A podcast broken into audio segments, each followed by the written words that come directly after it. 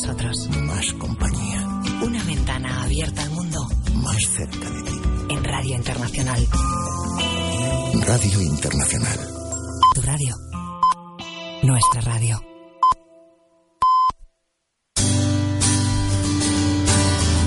Mundo Noticias.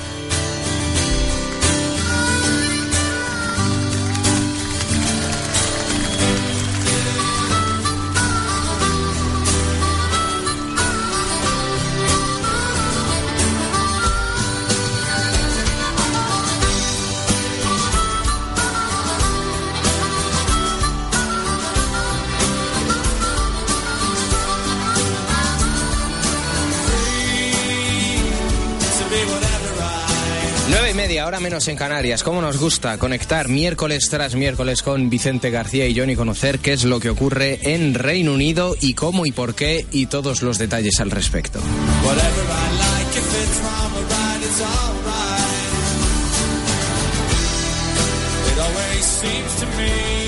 Es verdad que hay noticias más trágicas, noticias más amables, noticias más rigurosas de la vida política. Por ejemplo, mañana cita electoral. Sobre todo esto vamos a hablar con Vicente García. Vicente, buenas tardes. Buenas tardes, Bueno, Luis, ¿qué tal? Buenas tardes, noches. Buenas tardes en Reino Unido todavía, que son las ocho y media. Pero aquí es verdad que ya tenemos la noche prácticamente metida encima. ¿Qué tal estás? Pues mira, eh, aquí sigue haciendo frío, estamos pendientes de, de las elecciones que son mañana, ya lo, ya lo sabéis, así que estamos eh, recopilando toda la información posible, hay nuevas noticias del atentado que ya tenemos, han encontrado por fin a Ignacio Echeverría, así que todo, tenemos un programa muy cargadito. La primera pregunta que te voy a hacer es cómo has vivido estos días después de lo ocurrido en Londres, que es verdad que te pilla unas horas de distancia, pero no deja de ser también en Reino Unido. Eso por un lado, y luego ya si te parece vamos hablando. ¿Cómo has visto también que lo viven los británicos? Y luego ya hablamos de elecciones y del atentado en sí. Pues yo creo que lo que se puede ver en la calle es que la gente ya está... eh, se está mm, la palabra no quiero utilizar la palabra acostum- acostumbrarse pero sí que están han vivido tres fuertes atentados en tres meses y, y la gente ya como que está empezando a, incorporarlo en su día a día en, en- en ver policía día a día en, ya te contaba la otra la otra semana que teníamos helicópteros ya militares eh, Teresa May ya está poniendo el miedo en la población, la gente está eh, nerviosa, no nerviosa del, del hecho de puede puede ocurrirnos un atentado cada día, pero sí que puede ocurrirnos muy a menudo y hay que tener cuidado, hay que hay que hablar de policía, de seguridad, que luego hablaremos más a más más en concreto, más eh, más amplio, pero hay- aquí se está centrando el debate ahora mismo en eso, en la policía si deben llevar armas, si se ha recortado o no eh, el policía. presupuesto. Eh, Mm. El presupuesto. De todas maneras, cuando hablábamos por el atentado en los alrededores de Westminster, decías, hay estoicismo en la sociedad británica. Parece que ha ocurrido esto, es trágico sin lugar a dudas, pero hay mucha necesidad y mucha voluntad de salir adelante y de hacer vida normal. No sé si ahora ya con otros dos aldabonazos, como son el atentado en el Manchester Arena y lo ocurrido en Londres el pasado sábado por la noche, ya notas las personas a tu alrededor un poco más nerviosas o un poco más inquietas. Sí, sí, eh, sobre todo se puede ver en redes sociales, gente, inglesa de mi círculo, que ya publican más a menudo cosas sobre terrorismo, incluso que llegan a publicar el atentado que ha ocurrido en Irán, o sea, en otros países ya están más- antes no estaban, no estaban al tanto de, los grupos terroristas que, hay por Oriente Medio, pero ahora sí que ya están mucho más atentos, ya se pueden ver en los diarios noticias sobre estos países todos los días, Eh, no, es, no se centran solo en lo que les pasa a ellos, sino que ya se están intentando eh, comprender por qué pasa esto y cómo viven en aquellos países y cómo son estos grupos armados. Luego conoceremos la última hora de los atentados del pasado sábado por la noche en Londres. Antes manda un poco lo urgente, más allá de lo importante, y lo urgente es que mañana se vota en Reino Unido. Mañana cita con las urnas de los ciudadanos y ciudadanas británicos. 8 de junio, cita electoral. ¿Y qué podemos decir a estas horas? Pues nos tenemos que fijar, como no, en las encuestas y ya podemos dar por concluido todo este todo este batiburrillo, esta cocina de datos que hacen aquí en Reino Unido para ver cómo van las cosas. Eh, están muy apretadas, eh, algunos como las de YouGov, que os decía la semana pasada, solo dan un punto de diferencia entre, entre conservadores y laboristas y la mayoría de ellos, que es lo más interesante, eh, quitan ya la mayoría absoluta a los conservadores. Es una mayoría que ya daban por hecha cuando convocaron la- las elecciones y estaríamos hablando, por tanto, de que May perdería su vía libre para negociar el Brexit, que incluso podría perder el liderazgo del país, porque ya se están empezando a hacer eh, sumas que podrían dar el, el, la, la gobernanza del país a Jeremy Corbyn, porque el partido, recordemos que estamos hablando de las encuestas eh, de porcentajes, pero eh, aquí lo que cuenta son los escaños. Se necesitan 326 para tener la mayoría absoluta y podrían llegar los laboristas si, si el Partido Escocés y el Partido Laborista llegan a esa suma, que, que por otra parte es factible porque eh, ya hay algunas encuestas que dan a Theresa May con menos de 300 escaños, que eso ya sería eh, unos números en los que el Partido Laborista podría empezar a creer en que sí que podrían gobernar. Eh, si hacemos una media de las encuestas, eh, tenemos un 43% de votantes que confían en el Partido Conservador, un 36% en laboristas. Como vemos, si algunas encuestas dan un 1%, lo normal es que ah, se amplíe un poco el margen cuando hablamos de, las demás. Y de, después estarían los, en tercer lugar el, con un 8% los liberales y luego ya lejos quedarían el UKIP, el Partido Escocés eh, y los verdes. Así que las encuestas quedan así, seis puntos de media entre los dos, que lo más interesante para mí es que no van a tener la mayoría absoluta con la que iniciaron eh, esta campaña y por la que se convocaron elecciones, así que Teresa May le ha salido el tiro por la culata. Qué diferente de cuando hablamos por primera vez, cuando Teresa May se sacó de la manga esta convocatoria adelantada de elecciones todas las encuestas daban a la primera ministra británica y a su partido, a los conservadores, como claros ganadores. De hecho, prácticamente vaticinábamos que iba a ocurrir, que iba a ocurrir esa victoria aplastante. Y poco a poco, semana a semana, día tras día, parece que han girado las tornas a falta por conocer lo que va a ocurrir mañana, porque luego el día de votación puede pasar lo inexplicable o lo sorprendente a todas luces, pero lo cierto es que a día de hoy está la cosa muchísimo más igualada que cuando hablamos hace mes y medio o dos meses y ha entrado en juego una nueva variable que es el, el terrorismo y es que eh, ha llegado a todo el mundo prácticamente unas declaraciones de Teresa May eh, con las que ha sorprendido, como te digo, a propios y extraños porque han sido bastante subidas de tono. Si quieres, antes de comentarlas, las escuchamos. Vamos a escuchar a Teresa May, a la primera ministra británica, con esas declaraciones que han generado bastante polémica. Hacerlo más fácil para las autoridades a la hora de deportar a terroristas extranjeros sospechosos a sus países. Y hacer más para restringir la libertad de movimientos de los sospechosos cuando tenemos evidencias suficientes para saber que son una amenaza, pero no suficientes para llevarlos ante la justicia. Y si los derechos humanos son un obstáculo para hacerlo, cambiaremos la ley para que así podamos hacerlo. Escuchamos a la primera ministra británica y los derechos humanos sobre la mesa. Como, como te decía, declaraciones bastante eh, fuertes y las reacciones no se han hecho esperar. Si quieres, eh, vamos a analizar un poco la, el, lo visual de las declaraciones. Se veía una Teresa May con un gesto bastante enfadado, eh, rodeado, como suele pasar en los mítines, aquí en España también lo vemos, detrás de ella había un montón de militantes del partido y seguidores, y estaban también con un, con un, con un gesto en la cara como de, de guerra, de desaf, desafiante y sí que si ves las eh, declaraciones en vídeo todavía son más más potentes, más fuertes eh, y por lo tanto han, han, han, despertado el miedo entre los ciudadanos porque los derechos humanos es algo que se ha luchado mucho para conseguirlos. Y cómo no, eh, desde el Partido Laborista, eh, que Sturmer, que es el... Aquí tienen la figura de, en todos los cargos tienen su equivalente y le ponen la coletilla de en la sombra, que es como el que se encarga de, de, de velar porque el cargo oficial sea haga bien su trabajo, pues bien, el secretario del Brexit en la sombra, que es del Partido Laborista, Keir Starmer, ha dicho que los derechos humanos son eh, no imposibilitan la captura y la condena de terroristas, por lo que no es necesario perder eh, estos derechos que tanto ha costado lograr. Además, en declaraciones a la BBC, que han sido todas estas, ha dicho que no hay incompatibilidad entre proteger los derechos humanos internacionales y tomar decisiones efectivas ante el terrorismo. Ha terminado diciendo que si empiezan a tirar la, la, por la borda la adherencia a los derechos humanos en respuesta a lo que ha pasado en estos tres últimos meses, estarían tirando por la borda los valores y el corazón de nuestra democracia. Si bien es cierto que son declaraciones que todo el mundo firmaría, eh, la verdad es que todos los líderes eh, que he estado viendo yo, he estado mirando, he estado repasando declaraciones de diversos partidos, eh, van en este, en este sentido.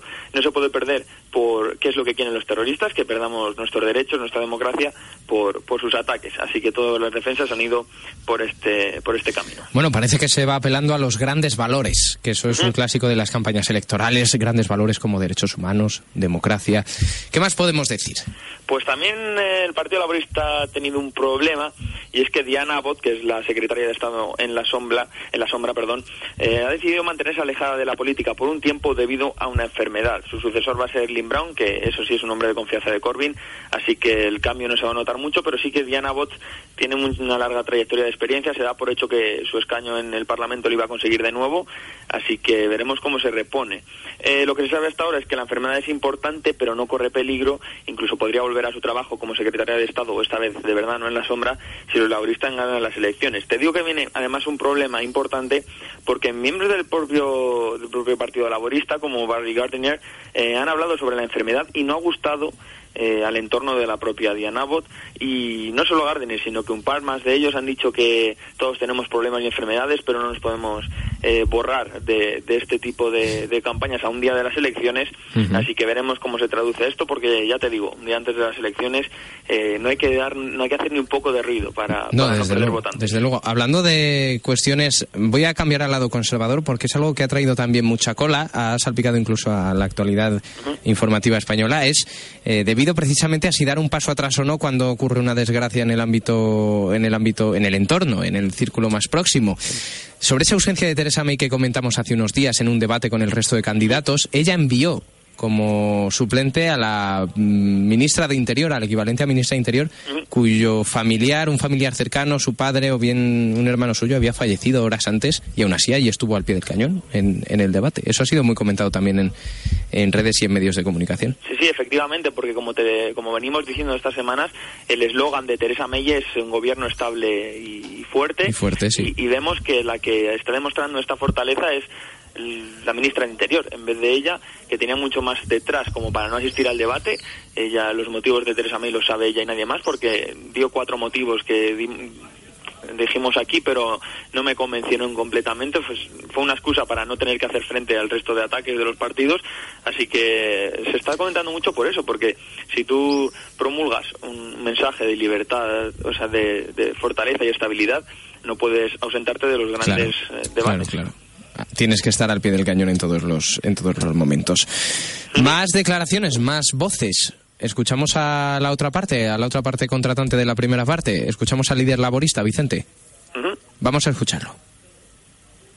A Jeremy Corbyn, que, bueno, no, no teníamos por ahí, teníamos oh, otro corte. Bueno. Sí, porque al final Jeremy Corbyn no. Ah, no, Jeremy Corbyn no, teníamos no un corte. No, no hemos podido coger audio porque ha sido un meeting bastante pequeño, no hemos podido coger el audio pero sí que tenemos me he equivocado, me he equivocado para, para, para, luego. Teníamos un audio sí para luego, no sé por qué. He, ido a, he acudido yo automáticamente al, al, líder al líder laborista. Vamos. No, pero podemos seguir hablando de, sí. de, algo que me parece muy interesante hacer porque ya la votación es mañana y si quieren los españoles que están en Reino Unido, si quieren saber qué les deparará el futuro, eh, yo he realizado una comparación de, de, los programas de los partidos uh -huh. en, en, tres ámbitos que son muy importantes para la ciudadanía española, como son el Brexit, eh, la, la, la salud y la educación. Así que voy a empezar por el Brexit. Eh, voy a hacer un resumen rapidito porque no los programas son muy largos y tampoco vamos a hacer un análisis de media hora. Uh -huh. Así que los conservadores en cuanto al Brexit abogan por un lenguaje que, que indica un Brexit que va a ser duro y difícil y, y que no va a ser eh, bueno para los para los ciudadanos europeos en suelo británico. Los laboristas, por otra parte, están en tierra de nadie, pues como te llevo diciendo varias semanas, ni aclaran, no aclaran si van a hacer un referéndum o si van a ir a por un Brexit duro, si van a ir a por un Brexit de conciliación. En, en ese tema los laboristas nos han querido mojar. Escoceses, el Partido Escocés, los Verdes y los Liberales sí que abogan por un segundo referéndum, como te dije, eso sí, cuando ya se sepa el acuerdo final, o sea, hasta que dentro de estos dos años que nos damos de margen para llegar a este acuerdo entre Reino Unido y Unión Europea, al final de ese de ese camino de dos años se haría otro referéndum. Y por último el UKIP, que es el que el que más tiene que ver en este Brexit, sí. eh, ha dicho que quiere acabar con la influencia europea en Reino Unido. Me quedo con esta frase porque sería romper todos los lazos que, que la cultura europea tiene en Reino Unido. En cuanto a salud, el NHS, que también es muy, muy concurrente aquí en, en nuestro programa, los conservadores quieren incrementar el gasto en 8 billones en los próximos 5 años. Eh, los laboristas quieren aumentarlo en 30 billones, casi nada, y los liberales creen que aumentando los impuestos pueden llegar a ganarse 6 billones extra. Los laboristas están llegando muchas críticas porque es muy difícil aumentar en una sola partida tanto dinero, 30 billones, y se les está criticando porque no nadie confía en que lo puedan conseguir. si me salen, si me salen las cuentas son 22 más de los que ofrecen los conservadores. que ofrecen Casi nada. Y los, y los conservadores ya están diciendo que es es difícil conseguir esos 8 billones más, así que imaginaos 30. El Partido Escocés quiere que se garantice el aumento de 2 billones en el, en el NHS de Escocia, ellos miran obviamente para su país, y el UKIP pide lo mismo más o menos que los conservadores, mientras que los verdes creen en la desprivatización, esto me ha, llamado la atención, para todos los servicios médicos, incluidos los dentales, que si que aquí en España no lo son y son muy caros. y además eh, siempre ha habido una fama, eh, y merecida o no, siempre ha habido una fama con la salud dental de los británicos que no ha tenido muy buena prensa en las últimas en las últimas décadas. Efectivamente. Ya por último, en cuanto a educación, para he podido conocer a muchos estudiantes españoles allí en Reino Unido, no ya solo en de Erasmus, sino haciendo la carrera al completo en Reino Unido, así que esto les interesa mucho. Los conservadores quieren el retorno de las grammar schools, que se consideran elitistas y quieren acabar con los comedores gratis, que es algo que de lo poco que, han conseguido en política los liberales aquí en Reino Unido. Eh, los laboristas además quieren abolir las tasas universitarias, que es una de las medidas más eh, positivas y que con lo que cree Jeremy Corbyn que va a conseguir mucho voto eh, joven.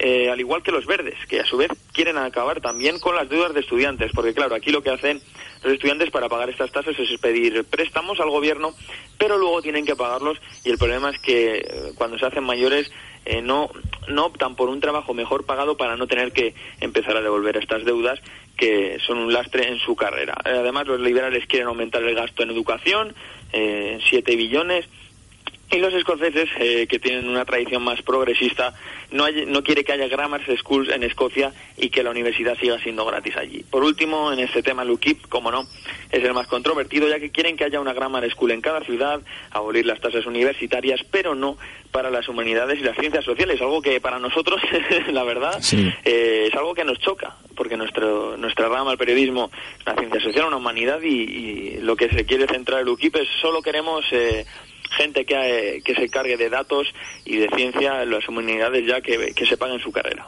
Bueno, bueno, bueno, una declaración de intenciones. El programa de UKIP, un partido que no llegó a tener todo, pero sí llegó a tener bastante poder y que últimamente parece que, bueno, y según los sondeos, que no va a despuntar, no va a despuntar demasiado, como si el Brexit hubiera sido su mayor éxito y ya no tuviera mucho más sentido. Sí, sí, de hecho, durante el Brexit llegaron a tener un 20% de, de, de intención de voto casi nada. 20%, no está, no está nada mal, para un prácticamente recién aterrizado en la escena política británica.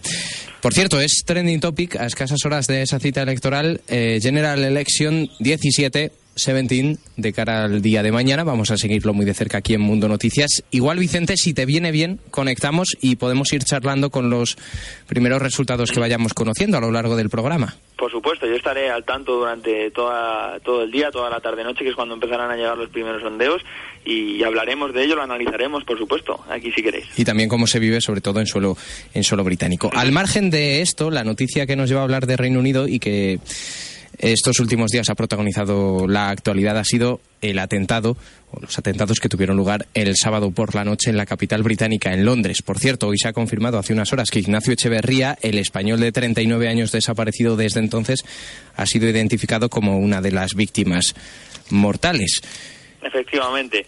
Eh, tenemos que empezar hablando del, atentado con esto, con Ignacio Echeverría, que llevaba desaparecido desde, desde el propio atentado, desde el sábado, eh, ha, sido ya reconocido como, como víctima por parte de, de, las autoridades británicas. Ahora hay un, está habiendo un cruce de declaraciones entre los gobiernos españoles y británicos porque no les quieren dejar ver eh, a Ignacio hasta el viernes. Hasta el viernes, eso es. más. Sí, sí, sí. Eso sería dos días que ya para la familia que lleva otros dos, eh, los padres en territorio británico buscando a su hijo y a las hermanas que vivían en Londres, que llevan desde el sábado, desde el sábado por la noche buscando a Ignacio Echeverría, pues dos días, la verdad es que son, Son prácticamente, sí, son, Son una alargar, puntilla ya. alargar la agonía de la, de la familia. Está siendo una gestión deficiente, ¿eh? muchísimas críticas están recibiendo los británicos por esta por este cotejar datos de una manera tan lenta y tan desastrosa, sobre todo de cara a las víctimas y a las familias.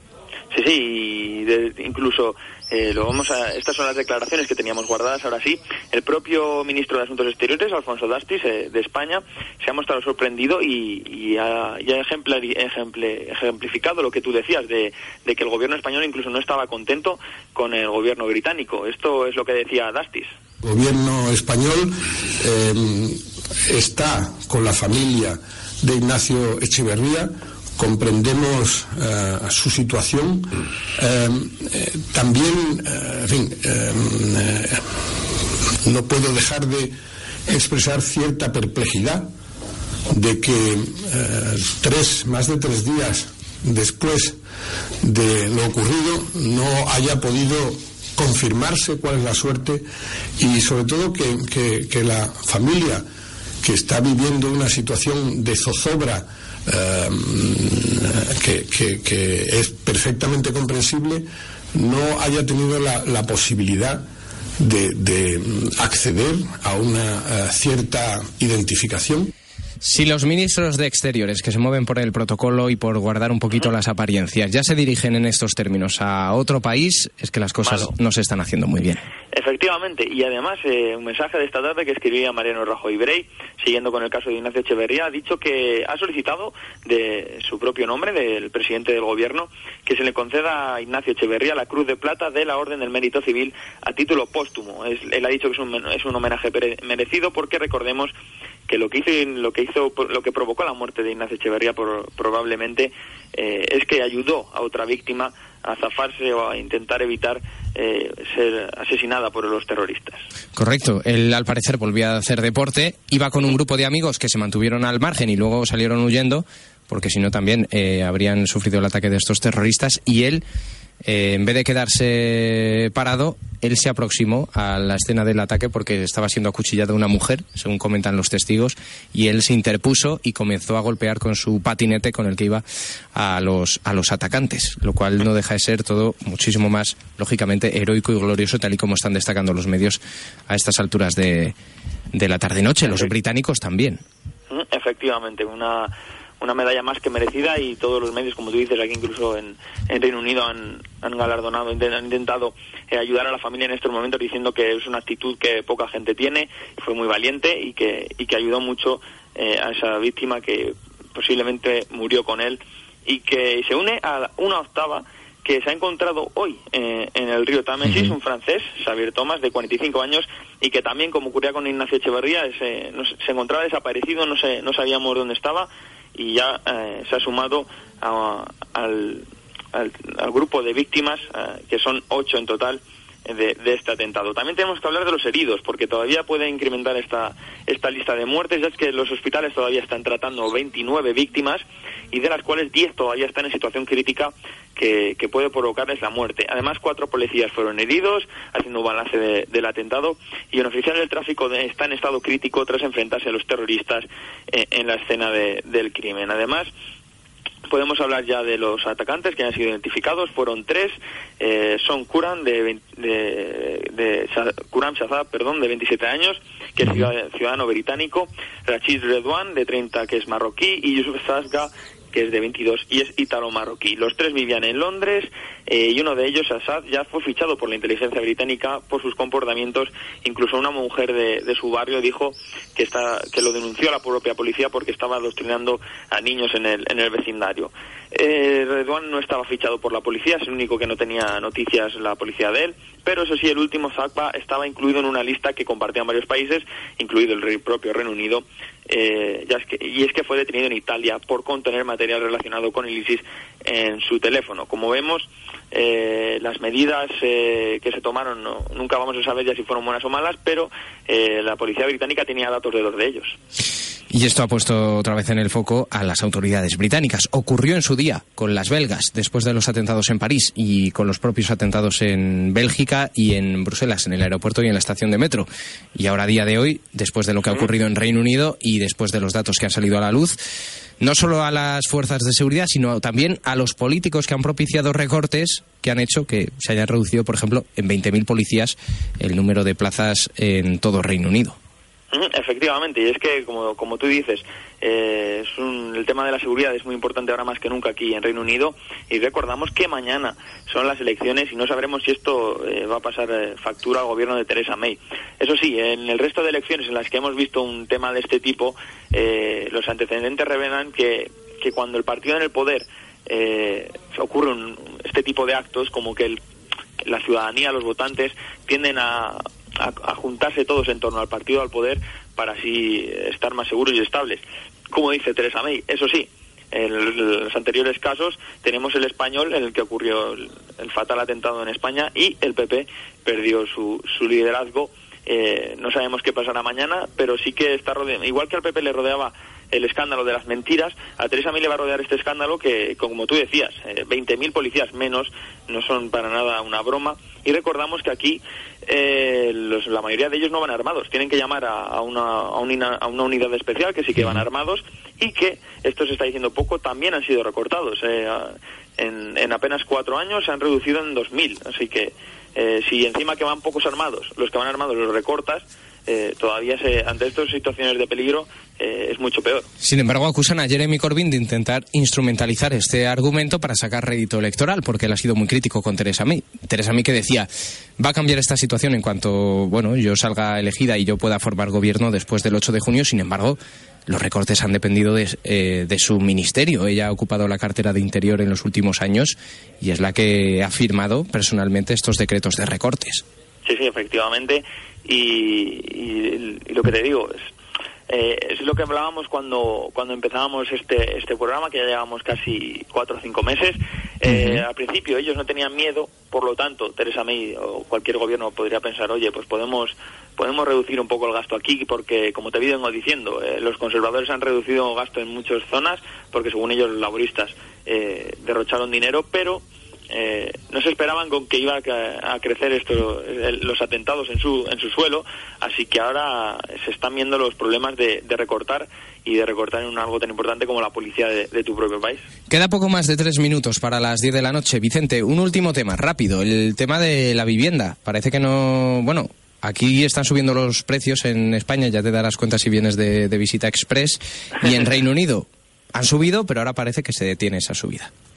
Sí, eh, los precios en Reino Unido están carísimos, os lo, lo puedo asegurar, eh, mucho peor que en España. Estamos hablando de que en una ciudad como la mía de 100.000 habitantes, eh, el alquiler de una habitación normal eh, te puede estar rondando los precios de 350 400 euros mensuales, que es lo que pagas en, en, Madrid más o menos, está, que es la capital. Eh, ya si nos vamos a Londres, el precio medio asciende a 600, 700 euros, así que para que os hagáis una idea de cómo están los precios por aquí. Si bien es cierto, eso sí, aquí los salarios son mucho mayores, pero lo que venimos aquí a contar es que por primera vez llevamos un incremento progresivo de, de, la subida de los, de los precios de las casas, cada vez más, cada vez más, cada vez más crecen, pero eh, en el último trimestre eh, se, ha, demostrado, una firma Halifax se ha demostrado que ya están empezando a descender, no están empezando a descender los precios, sino que están empezando a, desacelerarse esta, esta este, subida. Este, este, incremento de precios, por lo que es una buena noticia para los que vayan a, vivir aquí ahora y, puede que no, puede que sí, puede que se esté influenciado. Podemos añadir a una nueva consecuencia, algunos expertos la, añaden, una nueva consecuencia del Brexit, porque la mayoría de... Eh, tengo que contarse, esto es mi experiencia, Aquí se construyen muy pocas casas. Yo no he visto ninguna obra en todo lo que llevo aquí en la que se construya una nueva casa. Lo que suelen hacer es eh, remodelar viejas. Aquí hay mucho alquiler más que compra. Así que se puede estar resintiendo porque la mayoría de gente que alquila nuevos pisos es inmigrantes que vienen aquí a trabajar y que si, si el Brexit les está poniendo en duda si se tienen que quedar, si tienen que ir, a lo mejor la, la falta de, la falta de, de demanda está provocando la, la caída de los precios y podemos anotarlo, eh, como, anotan, como apuntan algunos analistas, a una consecuencia más del Brexit que no contaban con ella los británicos. Hmm, sin lugar a dudas. Oye, que si echas de menos Verobras, pásate por aquí, haznos una visita, que aquí parece que también estamos cogiendo ritmo poco a poco, ya verás.